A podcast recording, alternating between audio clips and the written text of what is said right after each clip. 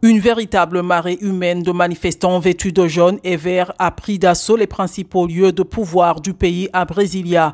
Sur les réseaux sociaux, on peut voir des vidéos montrant des bureaux de parlementaires détériorés ou des manifestants debout sur les sièges de l'hémicycle de Sénat.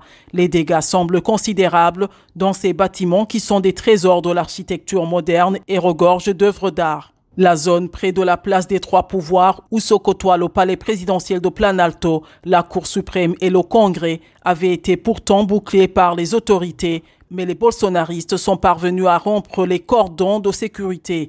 Les policiers complètement débordés ont tenté en vain de les repousser avec du gaz lacrymogène. En déplacement à Araraquara, ville de l'État de Sao Paulo dévastée par des inondations en fin d'année, le président Lula était absent de Brasilia ce dimanche.